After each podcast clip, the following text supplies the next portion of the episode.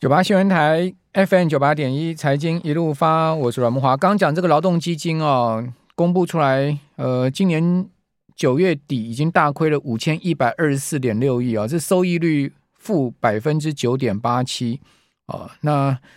呃，这个新旧制劳退基金啊，收益率分别是负的九点八八跟负的十二点一，也就是说旧制劳退亏的更多了哈，这个负的比率更高了哈，应该不是讲亏的更多，就是。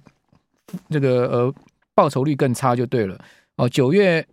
因为台股大跌一千六百七十点嘛，跌了十一趴哦，所以非常影响绩效哈。就整个九月就亏了快两千亿哦，整个劳动基金九月快亏了快两千亿。那因为十月台股继续跌，好，虽然说十月跌没有那么多哦，呃，但是呢，我想这个十月劳动基金要赚钱的几率应该不大吧？哈，应该可能还是继续亏哦。今年劳动部长也承认，就是说要转成正职啊，非常困难。哦，就看亏多亏少的问题而已。哦，那我也算过啊，这个劳动基金过去呃三年所赚的钱，哦，今年已经亏掉了百分之四十，就是回回吐了百分之四十过去三年所赚进来的钱了。哦，所以可见这个股市也真的对呃劳动基金来讲是看天吃饭的钱了哈。那另外在环球金的法说会的部分哈，今天公布第三季财报。哦，因为第三季世创股价平稳，为什么要讲到市创？因为环球金。投资了很多世创的股票，所以世创的股价对环球金来讲哦，对它的财报来讲影响很大哈。哦，再加上汇兑收益助攻哦，所以带动获利冲高哦。单季税后呢是赚了呃这个五十一点一亿，季增八十八点二趴，年增六十四点六趴。哦，每股 EPS 有十一点七四元，获利 EPS 同创单季新高。哦，前三季赚二十二块。哦，所以你可以看到，它第三季赚十一块，将近十二块，等于说它今年第一季跟第二季啊，只赚了这个十块左右哦。那等于说一季呢，已经打打赢去年呃今年上半年。最主要就是因为今年上半年它提列了蛮多世创股价的这个损失，就是下跌的损失。哦，那如果大家去看世创的话，你就上网搜寻哦，这个世创的股价，你可以看到，其实今年上半年世创股价是跌很多了。哈，这个挂牌在德国的这这家呃呃，等于说是。呃，晶圆代呃，等等于说这个这个矽晶圆的大厂哈。那另外那个今天外媒说红海要把生产基地部分转到深圳，有可能吗？红海是从深圳撤出来的，他再去回深圳，有可能吗？这郑州的问题有真的那么严重吗？哦，那呃富士康啊，对中国大陆的出口占比很高哦。去年富士康富士康集团总共出口占中国大陆出口的总额是百分之三点九，将近四趴，一家公司。占中国这么大一个出口总额的四趴，可见它的影响非常大哈。二零一九年，郑州富士康出口总值是三百二十亿美金，哦，成为二零一九年中国最大的外贸出口企业哈。呃，如果用这个数字来看，大概占台湾的总出口，大如果相对比台湾的总出口，大概快到一成的了。哦，台湾一年的出口去年是四千四百六十四亿美金，所以将近快到一成，所以你就知道一家公司的出口占比那么大，洞见观瞻哈。所以我们今天一开始就请教。呃，财经双周刊的副总编辑林宏达在我们节目现场哦，宏达你好，是慕驊好，各位听众朋友大家好。好，同样的，我们今天有透过直播的方式，在 YT 上直播的方式，这个来谈我们今天要谈的几个话题。第一个就是谈到红海这件事情怎么看，就怎么一下在二十大之后，哦，这个爆出来这么大的一个所谓的染疫的人数达到两万人，哦，那我们知道，呃，其实红海现在目前最主要的生产基地已经不是在深圳了嘛，哦，过去在龙华厂嘛，现在已经移到了。呃，郑州，那郑州最大的就是这个航空港的这个经济特区里面的呃这个生产的基地哈，呃，整个红海在郑州大概有二十万人呢，哦，这么大的一个生产基地，这么多的员工，两万人染疫是十分之一，这个数字也很惊人。那但这个应该讲富士康了，不是红海。那红海马上跳出来讲说没这回事，没有那么高的一个染疫人数，这个中间到底到底这个中间的谜很多哎，这个请教。这个 宏达，你的看法如何？这其实，嗯，第一个先讲我们所确知的 iPhone 的市况啊。现在 iPhone Pro 卖的比较好。我刚刚还在上节目之前来看一下，现在一零一是没有货，好，所以你如果现在买高阶的 iPhone 的话，你还是等到大概二十几号，嗯，所以还是缺货的一个状况。那之前我们跟红海就问过说，哎，外面传说你这个要移回这个深圳这边来生产哦，因为。比较低阶，现在在深圳生产嘛？哦，说没有，我们就先用郑州的航空港到这边来处理。可现在爆发了这个事情，刚好就在二十大之后。那我有跟这个今天也跟同事讨论一下，这个是最近呃最热门的一个一个一个动态哦。那他就讲，其实就他的了解，其实这些人这些染疫的人，因为你按照规定，你染疫之后，你就要送到政府的单位去隔离，对不对？好，你送到这个隔离的地方，很多我们看到新闻很多都是。诶，这些人如果被宣告染疫，他就要送到几百公里外的隔离中心嘛，所以这在中国是常见的现象。嗯，但是就我们的了解说，这个这些人被送到政府的染疫中心之后，其实那边的环境其实非常差的。我们之前有了了解一些台商的朋友，他们遇到的状况就是，当你从国外回去出差回去要隔离的时候，你可能会被送到烂尾楼，就是没有没有这个呃家具的新盖好的这个公寓。而让你这边住啊，让你过个这个十几二十天，所以在这种情况之下，那你可以想象嘛啊，他已经不在红海可以控制的范围里面，在政府可以控制的范围里面，然后这些人因为条件太差了跑出来，但是这个这个我们在这个今天讨论的时候就讨论到说，其实当这个是因为政府的这个提供的这个条件环境不够好，让这些人跑走的时候，其实红海他们没有办法去说啊，这个不是他的问题，好，但是。你不觉得很有趣？在二十大之后，当汪洋离开了这个，他没有进入在更上一层楼的时候，那其实这个新闻就突然的爆出来。那红海其实也否认说，他们厂区内绝对没有到两万人这么多。嗯，那为什么两万人这个数字会跑出来？第二个就是，哎，这些人，这些红海的员工，就是几个人拉着这个行李从他们被隔离的地方跑出来，哎。非常准确的就拍到，而且就成为中国的全球全国性的新闻。我想大家对中国的这个呃媒体的报道，让我联想到过去几年发生的这个呃十二跳的这些新闻。那这个跟汪洋到底有什么关系哦？我们知道这次呃，所谓中中国大陆的二十大哈、哦，这个应该讲中国共产党中共的二十大会议。哦，所有的这个常委四进四出啊，这个震惊全球。哦，这个跟汪洋有什么关系？因为汪洋本来是在这个呃常委里面，现在也被请出去了嘛，哈。那跟汪洋有什么关系呢？我只能说，我们从背景来看呢，各位如果回忆一下，汪洋曾经当过这个，他是团派的一个大将嘛，他在当过广东省省委书记。那在那个时候，各位如果记得十二跳的事件，其实，在十二跳事件之后，这个本来这个呃。这个基地是在这个深圳的这个富士康，就开始了大规模的搬迁，把这个呃基地移到了郑州，而且这个规模是非常空前的巨大。那当时呃，这个中国其实就是希望往西进啊、哦，把这个沿海的这个成果往西推广。所以你可以看到这个媒体的这个效应，让这个富当跟这个红海的投资的动向。其实你把时间对照在一起啊，我相信汪洋有相当重要的一个角色。嗯、那这一次，嗯、呃，这一次汪洋没有进到最在进到更核心的这个权力圈哦，退休就对他就他，然后接下来就发生了这个事情，嗯、会让我想到那那这个接下来是不是在政治上对于富士康在郑州的发展是不是会有一些改变？可是我们讲说，呃，富士康对中国整个就业市场，或者是说对呃这个出口。有这么大的影响啊，对不对？哦，那 难道真的会去动到它吗？哦，因为一家公司占整个中国出口要四趴哎，然后呢，二十万的就业人数哎，哦，这也不是一个呃，如呃，等于说一个小 case 啊。不过，我想在这一段时间受到影响、影响中国经济的公司啊，或者是觉得也不是只有这一个案例了哈。嗯那我们也讲了，从上海封城啊，大家之前觉得因为不会影响到，不要影响到中国经济，所以上海不可能封城。那但是它发生了，好，所以我想我们可能要思考一下，有哪些我们过去认为不会发生的事情，是不是接下来可能会发生？好，那当然今天富士康也出大招了哈，这个大招是什么呢？他说呢，呃，有一个激励新政啊，很大的一个。宣布啊，说在政府大力支持下，他先把政府抬出来说，政在政府大力支持之下，他说呢，这 IDPBG IDPBG 郑州厂区各项防疫工作稳步推进，哦，正在有序的恢复生产跟生活秩序，感谢同仁坚守跟守护，哦，继续配合政府防疫要求跟公司生产安排，共同打赢这场攻坚战。哦，十一份十一月份的激励新政说明如下，他其实要讲他的激励新政哦，但先把这个 政府这些先抬出来说一说了哈。他说呢，适用对象是 IDPBG 郑州厂区正常出勤之全体员工，适用时间呢，十一月一号今天开始到十一月三十号，就整个十一月哦。他的出勤补贴是这样哦，四百块一天人民币哦，四百块哦，这很多哦，四百块一天的人民币哦，最多。十一月出勤满，好全勤奖金可以拿到一万五千块人民币。我想哇，一万五千块人民币耶！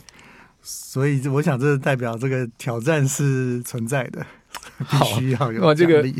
今天富士康也出大招了哈，这个大招刚刚。看到最新的新闻报道出来，全勤拿一万五千块人民币。好，我们这边先休息一下，等下回到节目现场。九八新闻台 FM 九八点一财经一路发，我是阮木华。在我们节目现场的是财讯呃双周刊的副总编辑林宏达哦，同时我们也透过 YT 的方式直播。好，这个听众朋友可以看直播，也可以听广播哈。哇，我们今天这个红海这个话题引来了不少对岸的朋友、中国大陆的朋友也共同参与哈。而且呢，我们蛮多科技业的朋友啊，都这个。呃，参与讨论哦，刚刚讲说这个 IDPBG 啊，哦，大家马上讲说，哦，这个就是红海在郑州的专门为苹果代工的次集团，哦，这个专门为苹果代工的呃这个厂区，对不对？对，哦，所以这很明显嘛，红海就是用重金出全勤哦，一万五千块钱人民币这么大的一个重金呢，就是要把这个苹果的生产给要稳住嘛。对，因为二十万人你不能够说，哎，把他们这个都送回去，对不对？你这个。它这个体量非常的庞大，所以这个大船呢，一定要让它稳住，它才能够继续的前进。嗯、而且这事关到还影响到苹果，嗯、所以这个事情是只能成功不能失败啊！嗯，那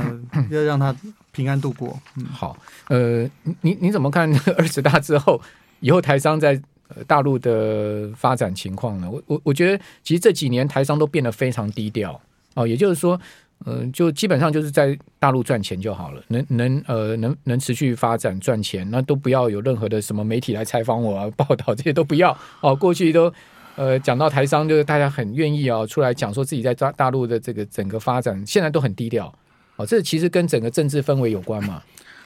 我们这一阵子跑这个科技线的发展是远远超出我的预料啊。嗯、我们本来跑半导体、跑技术，没想到后来跑国际政治。好，那现在的发展到了什么状况呢？现在最新的题目叫做“台湾加一”。嗯，台湾加一是一个新题目哦。本来叫“中国加一”，就是呢，外商在中国之外要加一个备援的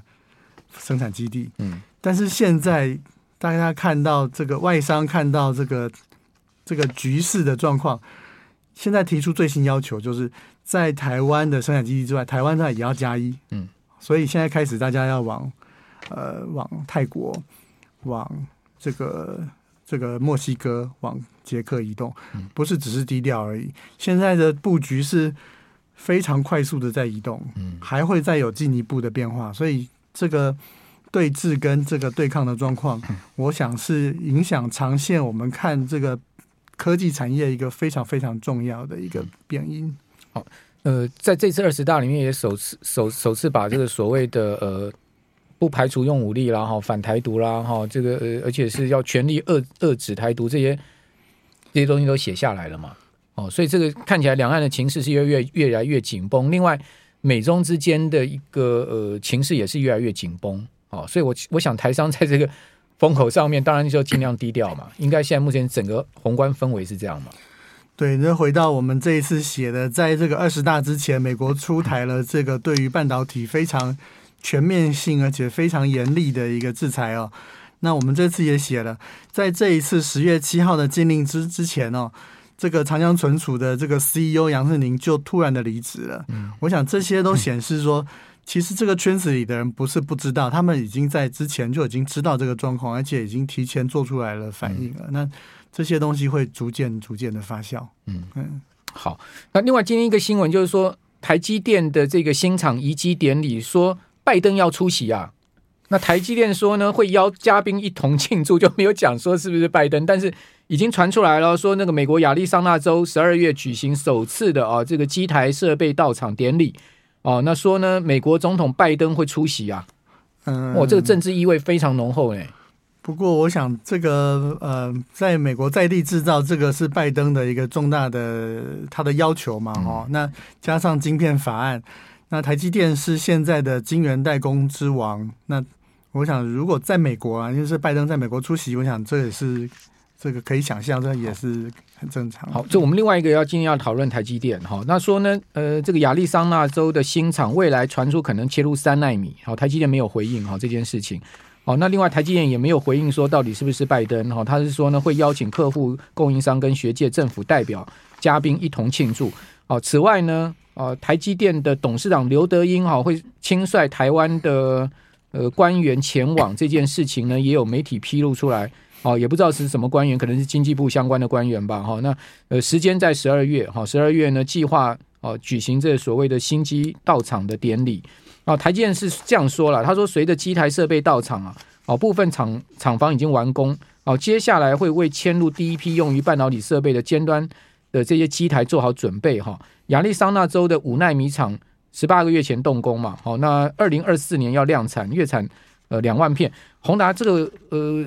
五五奈米后面会进入到直接切入到三奈米吗？你你的评估？不是 N 减二嘛？嗯，如果我们台湾进到这个二奈米以下一奈米，那 N 减二也还是三奈米也是是可以是可以理解的，对啊。嗯，这是什么时间点？好、嗯，那当然不是现在，因为你现在五奈米厂都还在开始盖，还没有投产。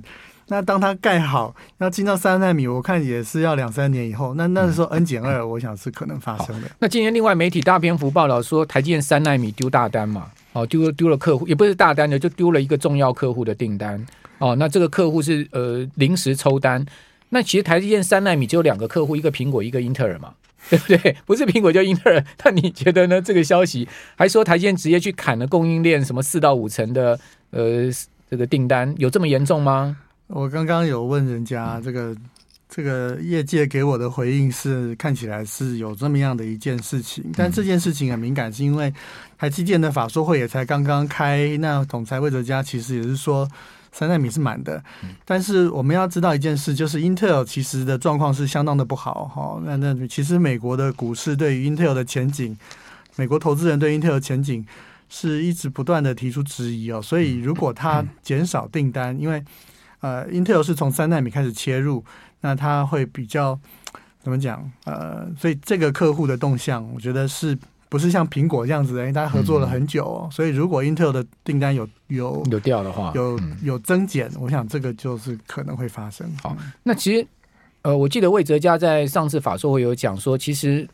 其实大家更期待是明年的升级版的 N 三一嘛，对不对？然后呃，明年三纳米占台积电营收大概四到五趴。哦，那你觉得呃，整个高阶制程松动的情况会很严重吗？这个会越来越严重吗？因为呃，在法说会上也讲说，七纳米已经开始有。看起来有这个产能利用率从高峰往下掉的状况。嗯，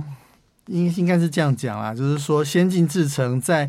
推进的情况之下，它会相对的难度比较高，它会要花更多的力气也更多的钱，所以在 N 三跟 N 三一比起来，N 三可能它的性能的增加的幅度没有原来那么多，所以要等到 N 三一的时候，它的性能跟这个。N 四、N 五比起来，才会有较为明显的一个差距，所以确实是等到 N 三一的时候，对台积电的贡献会比较大一点。好，那整个大宏观环境半导体的景气，今天其实有几个呃法说会跟数据，也请宏达评论一下。一个就是美国半导体协会 SIA 啊，他说呢，这个我，二零二零年首见哦，哦，这个全球晶片的销售哈，在九月呃出现了衰退，好，那第三季也季比衰退，年比衰退，所以。整个呃半导体的景气还是持续在明显的下滑。另外，世界先进今天举行法说会，在成熟制程大家所关注的焦点上面，呃，世界先进第三季的纯益季减二十一趴，好，EPS 呢是二点三三元，哦，同时呃，世界先进再次宣布啊，哦，这个下调资本支出降幅十趴，哦，世界先进是第第二度下修今年的资本支出。由前一次预估的两百三十亿下调到两两百一十亿，就下调十趴。另外，世界先进讲说明年还会再大幅缩减哦，也就是说，今年还不是说到现在就停止，明年还会再大幅缩减。还有 MCU 大厂群呃盛群昨天公布出来的这个 呃第三季财报哦出现了问题之后呢，今天举行法说会，盛群是说第四季的晶圆产出估计会大减四十五趴。我、哦、这个看起来 MCU 的状况也不是不好诶、而且他看到明年的预估到明年下半年库存才可以差不多见到这个呃一定的这个减缓到一定的程度，呃，不晓得你怎么看这个盛群啊，跟世界感觉起来整个半导体的景气还是明显在持续的。往下掉哎、欸！我想我们跟慕驊兄在过去的半年一直不断的讨论这个半导体的当赛嘛哈，但是我现在要反过来哦，跟各位讲一下说，业界现在对于这件什么事情，怎么样让它止跌，怎么样让它回来哦。第一个就是面板的价格可能会开始慢慢的抗跌了哈，这是第一个。第二个，其实各位去看这个晶片厂商的布局哦，会发现他们已经对未来的世界哦，已经有要怎么样来抵抗。做做了布局，你各位去看 NVIDIA 的布局，NVIDIA 现在大举的清库存。你现在上网去看这个 NVIDIA 本来要三万四万的这个这个绘图晶片哦，现在做成整机可能三万就买到了。好，所以各位现在是买电脑的好时机，这是用你超乎你想象的方法在清库存哦。中中华商场就跳楼大拍卖就，而且你上网搜寻就看得到。我今天才跟我同事在讲这个事，但是我跟你讲，接下来这些东西就会停产，然后呢？NVIDIA 就是我接下来高性能的，你要花五万块才能买到这个卡，而且你的这个呃这个 Power 也要换，都要换高阶的。就是说，未来我如果营收我可能需求就是这些的时候，但是高阶的营收还会存在，那我就用更高的价钱去保住我的利润。好，我想今天的联发科也是这样讲嘛，哦，因为其实全世界能够做五 G 晶片就这些人，所以在这个市场看起来。它终究会持平，会到一个底的时候，大家发现，哎，那就是看谁是大哥嘛，哦，所以大哥就是这些有实力的厂商，就是说，那我我涨价，我相信在明年初以后，你会看到涨价越来越多。所以你你的意思就是说，景气没有坏到大家想象这样子，慢慢慢慢开始要水落石出了，就对了。景气可能不会大幅反弹，但是他们会用涨价来保住他们的位置跟毛利。